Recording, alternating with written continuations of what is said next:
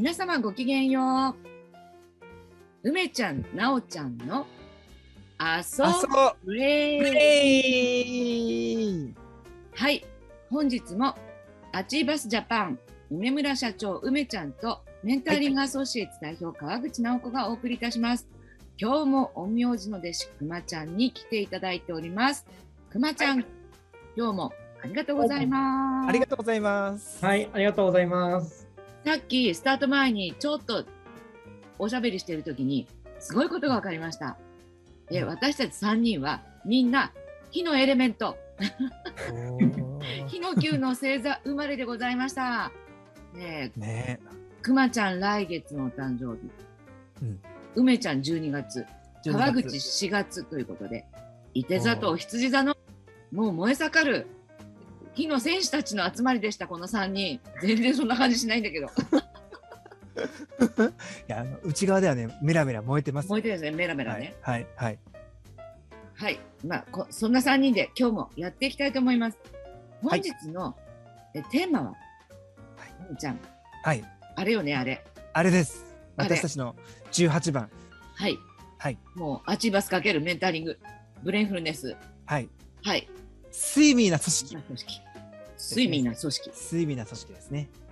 はい。あの前にもちょこっとお話ししたやつですけどね、ね睡眠ですよ、レオレオの睡眠。みんな睡眠の話って知ってますかね？知ってます。知ってるけどね。あ知ってますね。ではいでも多くの人が知ってますよね。まあきっと知ってると思います。ねはいちっちゃなお魚たちが、ね、大きなお魚に食べられそうにえーなるのをこうちっちゃなお魚がみんなで集まって頑張ってはい。そういう、ね、あのピンチを逃れる。逃れるっていうね。そんな最初は確か友達みんな食べられちゃうんですよね。そうそうなんですよね。うん。それで睡眠はうん考えて、うんみんなでこうチームワークをっていうか、みんなで大きな魚になろうっていう呼びかけをして、うんで実際にこう大きなマグロを追い出すっていう、まあそういうストまあそういうストーリーですなんですけど、ね。うんうんうんうん。なんかいい形なんじゃないかなうんというふうに、い今までもやっぱそういう睡眠な組織って多分いっぱいあったと思うので、なんかそれをこうカチコチにこうなんていうかな硬直した組織だとこれからの変化する時代って生き残っていけないんじゃないかなっていうところで個人の、まあ、ブレインフルネスとアチーバスというみんなで達成する、まあ、ゲームですけども睡眠な組織をどんどん作って世の中に発信していこうと届けていこうっていう企画をなおちゃんとやっているというやっております。やっております。私ね睡眠の組織ってすごく日本人の、こうななんだろう歴史観とかね日本人らしさとすごくマッチするんじゃないかなってうんうん言ってるんですよ。うん。あうんうんうん。なんか前にも話題出たかもしれませんけど、なんかし建築の職人たちが、うん。あの集まって最初の何週間かはひたすらただ喋っうん。てお酒飲んでるんだけどある瞬間みんなの心が一つにスイッチが入ると、一気に仕上げるみたいなそういう仕事の仕方、うん。なんていうのかな。一人が頑張るというよりはみんなの心を合わせることにちょっと時間を使うんだけどスタートするとめっちゃ終わすぐ終わるみたいな。そういうそういう感じ？っうん。ていうのも一つのパターンかなと。だと思います。うん。でも本当職人さんってあのーなんだろうね多かれ少なかれと言ったらいいのかな。あのそういう仕事の仕方してると思いますよね。いろいろな業種で。うん。それでなんか前にね大阪城を見た時にはーっと思ったんだけどあの石垣はい。はいろんな藩がはい。石を持ち寄って作ってるんですよ。ちょっと睡眠みたいじゃな。い、うん。あーあいろんな形が。そういろんな形で、まあ、いろんな大きさものすごい巨大なのを持ってくる班もあったんだけど力を見せつけるように。だけど、なんだろう一人で作るものではなくて、はい。ね、あれはねあの秀吉がドカーンって立てたけど、でもこうねそれぞれの藩のうん。こう努力の集積というんですかね。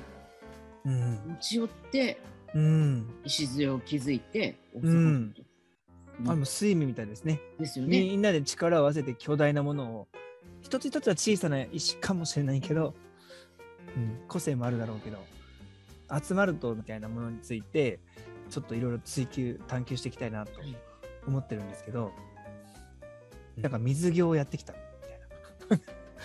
水病。いや、いや水瞑想を思いついちゃってやっちゃったんだよね。だあからめっちゃ結果出ちゃったのね。っていう話をあはいはい。ちょっと聞きつけたんですけど、みたいな。なんかちょっと水つながりでね、ちょっともう全然関係なかったらすみませんみたいな。まあでもいろんな話題があって、このこの3人も多分睡眠だと思うので、うんなんかこう一見関係のないような話題が実は最後あそうだったのかみたいなねことあるかもしれない。そう。うんそうですね。うんえっと、水瞑想しました。水瞑想したんですけど、えっと、なんだろうな。この睡眠な組織の話聞いてると、はい。めちゃめちゃ僕、日本神話をイメージするんですよ。うーうんうんん。うんで、それとリンクするなと思って、さっきからそのことについて喋りたいなと思ってたんああはい。あもう喋って。なんかね、ずっと黙ってると思ったんだ。いや、ずっと思いを描いてたし、うん。吸収しました。はい。えっとですね、はい僕、睡眠の話を聞いて、いつも真っ先に思い浮かぶのが、雨の、天の岩戸の神話の話なんですよね。おおで、あの時って、あの結構バラバラだった神様が初めて一つになったんですけども、はい。あのなんだろう、誰かが率いたわけではなくて、うん。あの太陽神の天照大神がいなくなった。うん。どうにかして元に戻そうという、えっと、誰が言い出したわけでもない、みんな心に思ってる願いが共有されて、めっちゃ長い間お話をして、で、天の岩戸の宴の作戦を思いついて、うん。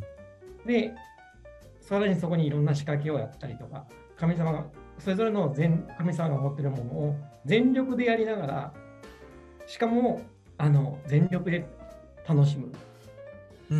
うん。とした結果、アマテラスはこう、それでようやく興味を持って出てきちゃったっていうことなんですよね。うん。うん。うんそれってそれぞれが考えながら動いて、ああ。状況を把握しながら判断してっうん。ていう動き方なので、なんかそういう組織って、あの、なおちゃんが言ったように、もうなんかそういう組織こそ日本らしい組織だなと思いながら僕すごく聞いていて。最後あの扉をね力持ちのた田力のそうそうそう。ああねそうです、そうです。あの、踊るね神様もいればそうそうそう。梅ちゃんが大好きな田力 田力の 神がね、ガーって開いたところをガーって手を掴んで引っ張り出して。戸隠まで飛んじゃったやつですね。そうです、そうです、そうです。うん宮崎から戸隠までね。ね中地方か。え 高千穂からね。いやーでも本当あれも本当に睡眠なプロセスですよね。んそう、だからそういうところが、なんか、やっぱりこの時代に舞い降りてきている感じがすごくしているので、うんあのあの感覚っていうのがすごくうんあの人間らしいチームなんじゃないかなと思って、もう誰一人嫌な嫌な思いしてないし、やりたくてやってるし、目的は一致してるし、無理をしてないんですよ。うん、すごいね。ゴール設定が明確だよね。そうあのだよね。うん睡眠な組織、あの組織のベクトルが明確っていうのがね、あの睡眠な組織作る状態ですよね。そうそうそう。そ状態作りましょうみたいな。そうなんですよ。で、うんこういうのがずっとこう引き継がれてって、どーんと強固にこう、くんあの、なんだろう、日本中を闊歩したのが、やっぱり戦国時代の戦国武将たちの家臣団なんですよね。で、うんそれでいろんなドラマがあるんですけど、ここでちょっと水瞑想に話を戻しますね。その戦国軍団の家臣団の中に黒田が、えっ、と、官兵衛うん。っていう秀吉配下のあの軍師の戦国武将がいるんですけどもこれ福岡を作った発展させたあの祖みたいな人でもともと陰陽師の出身って言われてるんです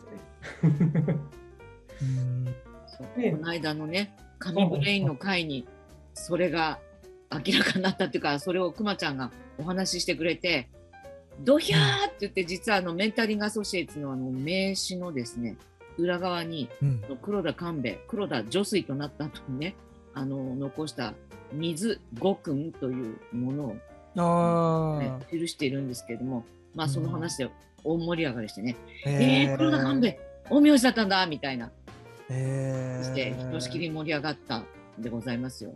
ちょっと一説失礼しましたそうです。ありがとうございます。えっと、一説によるとですね、博多の名前の由来を作ってるうん。一派で、結局、えっと、陰陽師って昔、あの陰陽師って公には言われずに、博士って言われてたんですよね。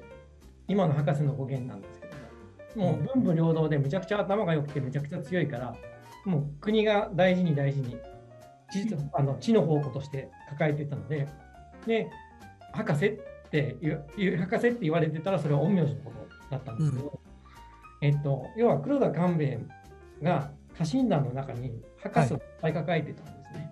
で、うんあのあちらの豊臣秀吉からあの福岡の方に領地を賜ってやってくるときにもう家臣がいっぱい来ちゃったわけですよ。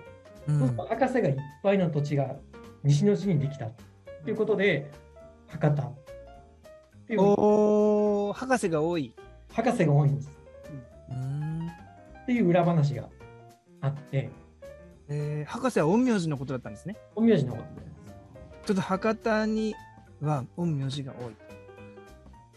あのそうですね陰陽師の子孫が多分いっぱいいると思います。なるまで受け継いでるかわかんないですけど現在となっては。なるほど。それで、えっとまあ、その中で結局黒田官兵衛が博多で残した水五訓っていうのがあってでそれをこの前あの奈緒ちゃんから聞いてで改めてそれを読んだビビってきたわけですよ僕。なるほど。収録が終わってすぐウィキあのネットでしら調べ直して読んでいくともうめちゃめちゃパワーがあって。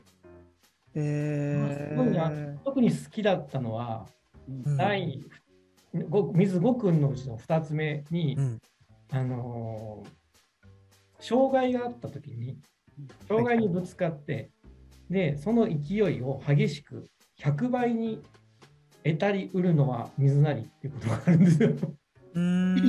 障害があるのに障害があったからそこにパワーが溜まってパワーが溜まって水は必ず乗り越えられるから乗り越えられる時に100倍のエネルギーを出す。っていうん教えなんですけども、これ、なんか、あの、これを聞くと、あの、なおちゃんの ピンチを脱出したエネルギーを 想像させるんですけど、私もいつもこれ読んで泣いてる。そうですね。そうそうそう。えそういうのが、あの時代に、要は、それを知っていて、うん。それを知ってたから勝てたんですよね。つまり実用していたっていうところがすごく感動して、なるほどね。そうなんですなんですよこれちょっと読んじゃおうか、今。うんあいいと思います。読んでね水後くん、これ私はメンターとしての座右の銘にしてるんですが、はい。はい、1、自ら活動して他を動かしむるは水なり。うん2、障害に遭い、激しくその勢力を100倍しうるは水なり。うん。3、常に己の進路を求めてやまざるは水なり。はい。4、自ら起用して他の汚れを洗い、清濁合わせいるるは水なり。うーん。5、揚々として太陽を満たし、発しては蒸気となり、雲となり、雨となり、雪と返事、あられと化し、行しては霊老たる鏡となり得たるも、その章を失わざるは水なり。泣けるでしょ、これ。うーん。やばいですね。なんかやばいです、これ。うんそう。なので、それをですね、うわ、すげえこれと思って、うん。翌日移動中のバスの中で、ちょっと簡単に、あの、ブレインフルネス演奏しながら、これちょっと組み合わせたら面白いんじゃね？って思ったんですよね。はい。はい。で、とりあえず普通にブレインフルネス演奏して、フラットな状態を作ったはい知識。をはい。後に、ちょっとプラスして、え陰陽師のもともとの瞑想ってこう自然音を聞いて自然音を頭の中であのわざと振り繰り返してそこに集中して自然音のパワーを取り込むっていう瞑想があるんですけどはい。これをさらにミックスさせて、えっと、僕ちょうどその YouTube でたまにナチの滝のことを聞くんですよ。うん。あの熊野古道のうんうん、あの音ですね。そうです。ナチの滝なんですね。ナチの滝なんですね。ナチの滝の音がちょっと高いところから落ちるんですけども、ザーッと落ちる大きい音と下で落ちてるピチャピチャって音が混じり合ってすごく細かい音が聞こえるんです。で、その音を、えっと、頭の中で再現しながらできる限り、そのままの状態うんで。で、えっと、那智の滝に打たれてる体感、う打たれたことないんですけど、打たれてるイメージで、は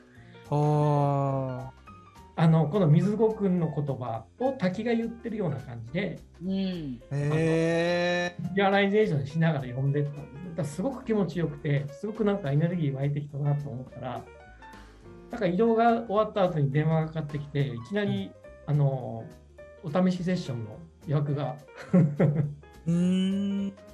入ってですね。で、あすごいなと思って入っていって、まあ、慌ててなおちゃんにあの LINE で、こんなことがありましたびっくりしました。お知らせしたんですけど、まだちょっと水瞑想のおかげかどうかわからないけど、あまりにもタイミングが良かったので、みたいな感じでやり取りをしてたんですけど、もう一つもう一つ面白いことがね、え、はい。どうぞ。でその、えっと、水瞑想であの受けていただいたセッションが、はい。基本お試しのやつ60分で打ち出してるんですけど、話が盛り上がってめっちゃ、あの、満足してくれたんですけど、気づいたら4時間経ってたんでね。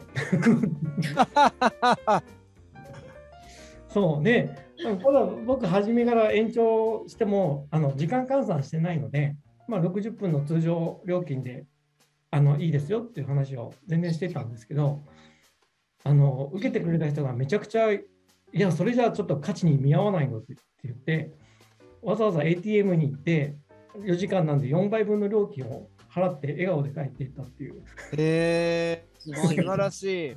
すごい。いや水子くんすごい。これなんかちょっと精密な組織のプログラムにも入れた方がいいかもしれないですね。でしょ？だからなんかこう、なんだろう。こうリーダーたるものっていうよりは、うん。もうみんなこうなったらいい。確かに。そうです。そうなんですよ。ね。ううんん。そうだね。ねみんなそうなったらいい。うん。そう、僕それ思って、で、なんだろう、あの、陰陽師の技の中に、あの、木下土金水とかっていう五行、陰陽五行のとかあるんですけど、あれ始まり水なんですよ。うん、あまあ起点が水なんですー、よ。木下土金水。あ、そうなんですねあ、。まあ、一一泊だもんね、水はね。そうそうそうそう。で、実はあれって、えっと、木下土金水って言ってるけど、うん。まさにあの水ごくんの一番最後に言ってるような水を作ってる一番元になってる何らかのエネルギーが木下土金水の中をぐるっと回ってるんですよね。うん。で火で火のところでちょっと分かれて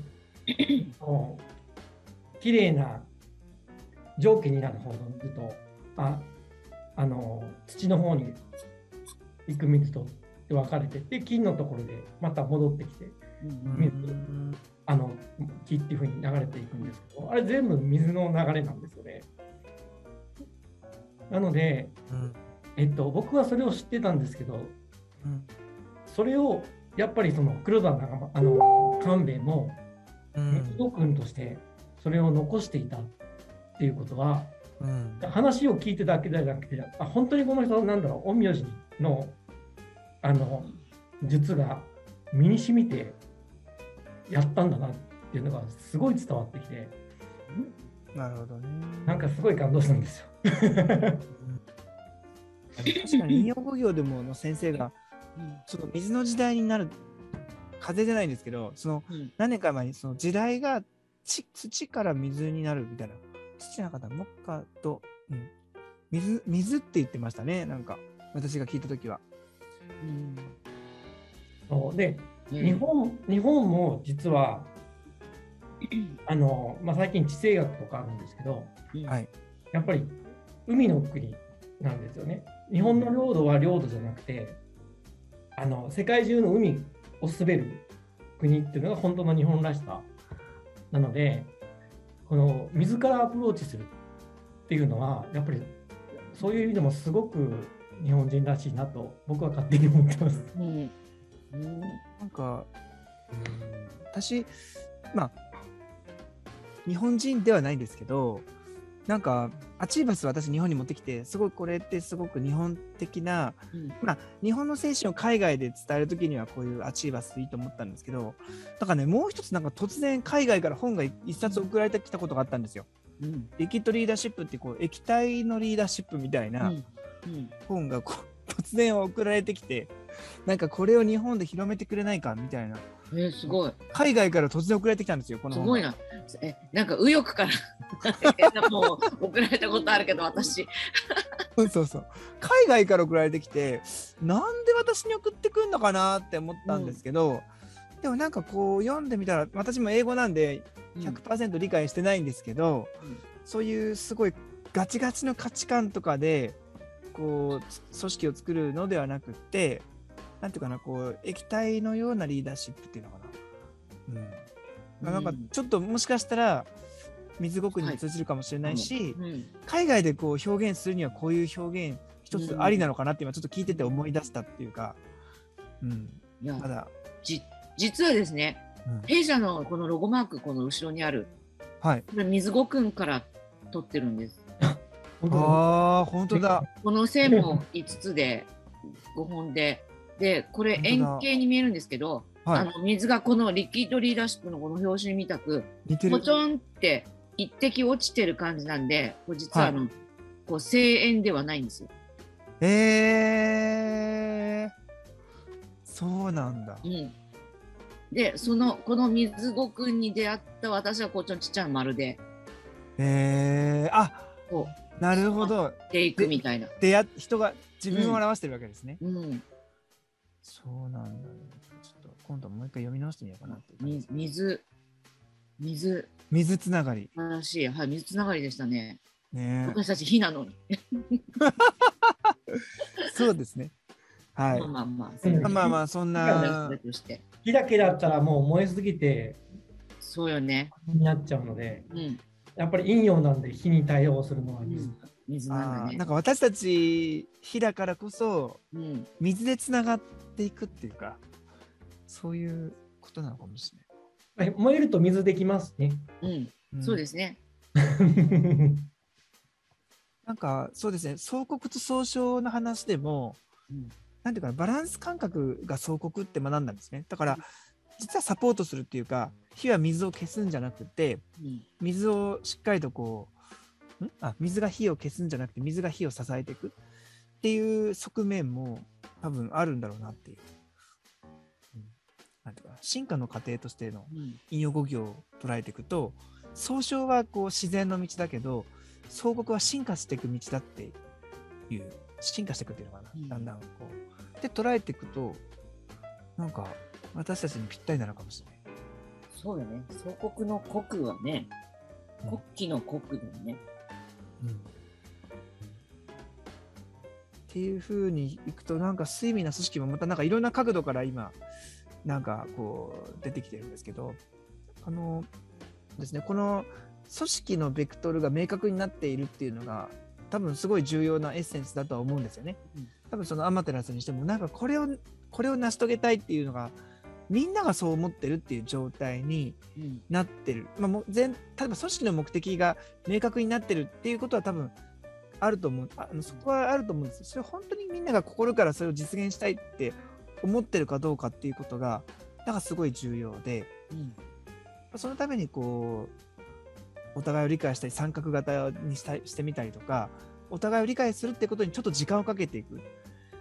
で一つになった時にめめちゃものすごい力を発揮するっていうかそれこそここにあのここにというか自自立した前向きな個人が集まって有機的に働き合う組織っていうのを組織あの睡眠な組織の定義をしてるんですけどうんあの一人一人がこう自分でこう何をすればいいのかを理解してそしてこう前向きにこうみんなでこう作り上げていけるっていうそれが自然にできている状態って多分あのどんな時代も生き残っていける組織になれるんじゃないかなって、なると思うので。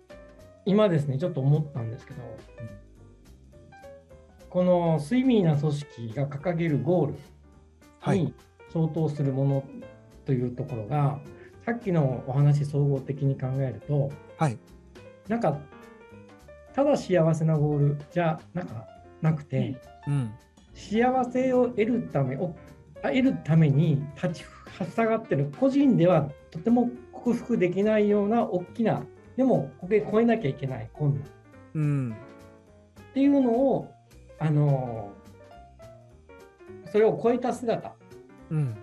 それをゴールとして設定するとうん。それぞれがその克服のために個々の力が働いて助け合ってっていう動きに自然になりうるのかな。あ進化でしょ？こだから国国のイメージのゴール、うん。そう総称のイメージではなくて総国のゴール設定ができたときに、うんね、それに負けずにそこはかあの絶対あの乗り越えていこうというあの情熱がアチーバスがうん組み合わさったらその人類が直面している大きな困難であったとしても、うん超えていくっていう話なんですが、で、アマテラスのあの天の岩戸の話もまさにそういう危機があったからこそ、うん。あの神々たちは一致団結した。っうんていう話があるので、ちょっとゴール設定の方向が今までの常識と変わるかもしれない。でうん。達成できた成績じゃなくて、うん。そのね、社会とか組織の人たちが本当に幸せになれるなって当たり前のはずなんだけどそれを阻害しているような何か大きな社会的問題だったりとかうん。要因だったりとかそれを克服するっていうような多分ゴール設定。っうん。うんていうのがなんかなポイントになってくる気がしますね。うん。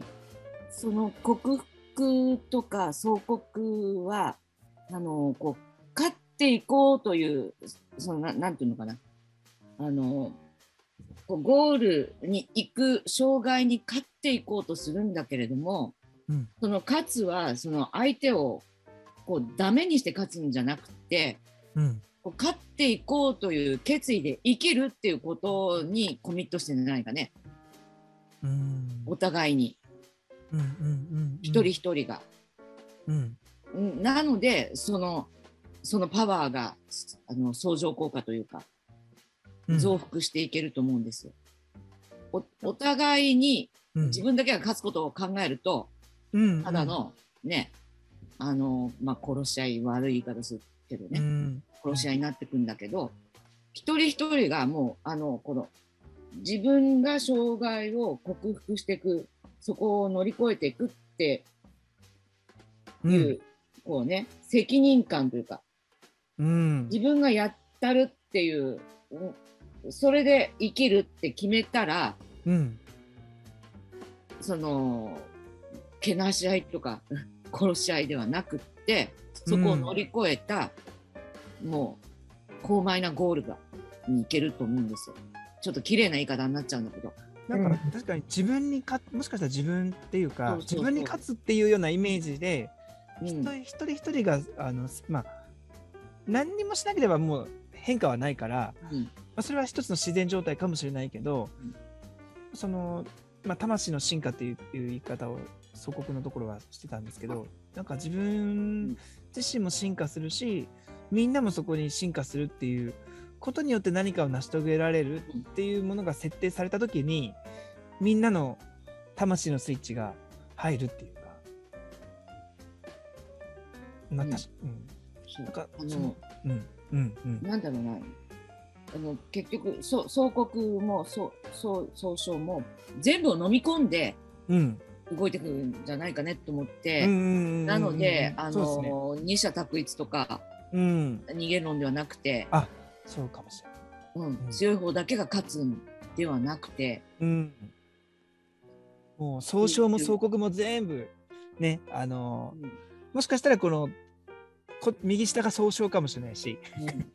で総国になるとこっちになってガーンと結果出して、でまた総称に戻ってみる。自然の流れとみんなで力を自然な自然でエネルギー貯めてるからこそみんなが心を一つにして意図を意図っていうか意志の力を持った時にすごい力が働くっていう。なんかそういうのが作り出せるっていうこと。なんかコンフリクトからは何も生まれないけど、うん。ただコンフリクトも辞さないっていううんうん。のが多分こうお互いに頑張って勝っていこうと思ううん。ところなのかなと思うなんか、うん、そうですね、そのコンフリクトも辞さないっていうところをうん。考えると、えっと、ブレインフルネスでもすごく根底に持ってきてる、その何度も言える安心心理的な安心安全のうん。状態うん。があるから、要はコンフリクトを恐れずにうん言え発言できたりとか、そうそうそうそう。行動できたりとかうんできるので、うんなんかそういうところがもうなんかつながってきますね。ね、ベベースにちゃんと、うんその確たるものがあるとコンフリクト起こったってだってお互いに生かし合うためだもんうんうんうん。生かし合うための総国みたいなうんうんうんうんうんうん感じじゃないのかねって思うんだよね。なんかそれ今話の話を聞いて戦国時代の真剣勝負みたいなのうん、わって浮かんだんですけど。あそうそうよね。だって、そうですよね。うん、人を任したいというよりも己を高めたい己を高めたいそうそうそうそう。で日の本一のうん、侍を決定するみたいな、うん。でなあのもうどうぞ首落としてくださいっていうのもあるわけじゃないですか。より良いところを目指すために。うん。そうですね。なんかこの、うん、ゴール設定っていうのとか、今安心安全な場とかっていうようなものがすごいやっぱり鍵ですね。うん、そう、うん。だから安心安全もうん。あのうん生ちょろいもんじゃないのよ。うん。実は。あのなんだろう。えっと身を身の自分の体が多分安うん。安全になるための安心安全じゃなくて、こういうコンフリクトなところに行ってもパ100%のパ大丈夫ワーがようになるための心理的な安心安全。うんなるほどね。そう。う、ん。何が起こっても、うん。大丈夫。っうん。っていう感じですね。うん。ん。それは発揮する場がそのうん。相克のゴールになるんでしょうね。うん、どのぐらい苦しい問題があっても大丈夫っていそうう。別に平気よっていう。そうだな。その state が作り出せるかっていうところをやっぱり作るためにはやっぱ参画型の相互理解とかお互いのね。あの与えられたものとか、うん。ね、上からこれって決めつけるものではなくてね。思わずねリーダーシップ発揮しちゃうんですけど、うん。でもなんかそういうゴールがゴールが設定されるうん。自然とゴールが生,、ま、生み出されてくるようなものうんっていう設計。終うん。あごめんね。どうぞ。どうどうぞ。あどうぞどうぞどうぞ。うん。最終。うん、最終的に例えばこれだって決める一声を出す人はいるかもしれないけどうん。そこまでのプロセスっていうのをきちんとうん、大切にしていくっていうことじゃないですかね。うん、そうですね。うん。うん。いやーでもだからそういう組織ですね。そんな組織を、うん。お花畑ではないよ。うん、そうですね。うん。もう多分突っ走ってる時はもうまあすごいパワーを発揮してる時っていうのはねもう多分すごい状態になってます。うん。っていうのをあの今年は作ってるっていうところですね。はい。うん。あ今。今ね三社限定で睡眠の組織作りやりませんかって3社限定で今本当にやってるので。3社集まったらみんなでその3社が合同の合宿をしたりまあ、それぞれの会社での研修もと、まあ、合同研修みたいな合合宿ですよね。そんなことをしながら、まあ、作り上げていくっていうのを私となおちゃんでコラボ企画で特別企画で今特別価格でやっているのであのこれを聞いていただいた方はぜひ問い合わせいただきたいなと思うんですけど、はい、あの体験会もやるんですよね。そうですね。最後にその体験会のご案内をあしましょうかね。そうですね。うんはい。12月の？よろしいですか？はい。えっと、ちょっと先です。12月の12日、日曜日、13時から、13時からはい、東京都内で、おそらく飯田橋あたりになるんでしょう言い出しまったあそこですねまだね。はい。はい。はい。で、行います。えー、2時間ほどお時間をいただければと思います。はい。で、あの、13時からという、ちょっとね、あの、お昼、うん午後一みたいなお時間なんですけれども、まあ、あの、ご希望の方には、あの、ランチをね、ご持参いただいて、食べられるようなごご用意も、うんご用意とかね、会場のご用意もしようかなとは思ってかなと思って、ね、あのーちょっと正式に決まりましたら、またご案内を引き続きさせていただきたいと思いますが、日にちは12月の12日、12日。1212です。1212で12から始まるかもしれないと。はい。はい。ということですね。ということで、来年のね、睡眠の組織合宿に向けて、楽しみですね。え体験会にいらしていただけたら嬉しいです。嬉しいです。で、その前にね、あの、アチバスジャパンさんでは11月に、そうそうそう、ねイベント11月があるんですね27日に、うん、はいア、チーバスフェスティバルが青森とオンラインのハイブリッドではい、やりますんで、これ、はいあのーアチバスフェスティバルと検索すると出てきますかね。出てきます。あ、はいでね、実はこのオンラインの方では、 Achievus Conflux っていうゲームをやるんですけどお、 conflux っていう意味が実はね、合流するっていう意味で、いろんんいろんな小さな川と川が流れが一つになって大きな流れを作っていくっていう意味が conflux っていう意味なんですよ。素敵。なので今ちょっと考えてみたらこの水の話ともすごいねする。何、何この、なんか強磁性というか。えー、大河の一滴じゃん。そうなんですよ。あの初披露になるんで今年あの初めてオンラインでアチバスコンフラックスっていうゲームをね、やります皆さん、ぜひいらしてください。いらしてください。私も出ます。あそうそう川口さんもブースを出します。あのー何でしたっけ？ブプララと脳科学。脳科学はい。楽しみですね。はい。ね、あの、今度の、あれですね、あの、紙ブレインでも実はこのブラと脳科学についてお話ししますので、そちらも合わせて、ぜひお楽しみに。ブラはブラジャーのブラでございます。はい。なんとよろしくお願いします。はい。楽しみにしてます。はい。今日は、ちょっとね、ちょっと崇高な話したかな。はい。面白かった。はい。ということで、また次回もお楽しみに。皆様、今日もちょっと長くなりましたが、お付き合いありがとうございました。ありがとうございました。はい。では、ごきげんよう。ごきげんようごきげんよう。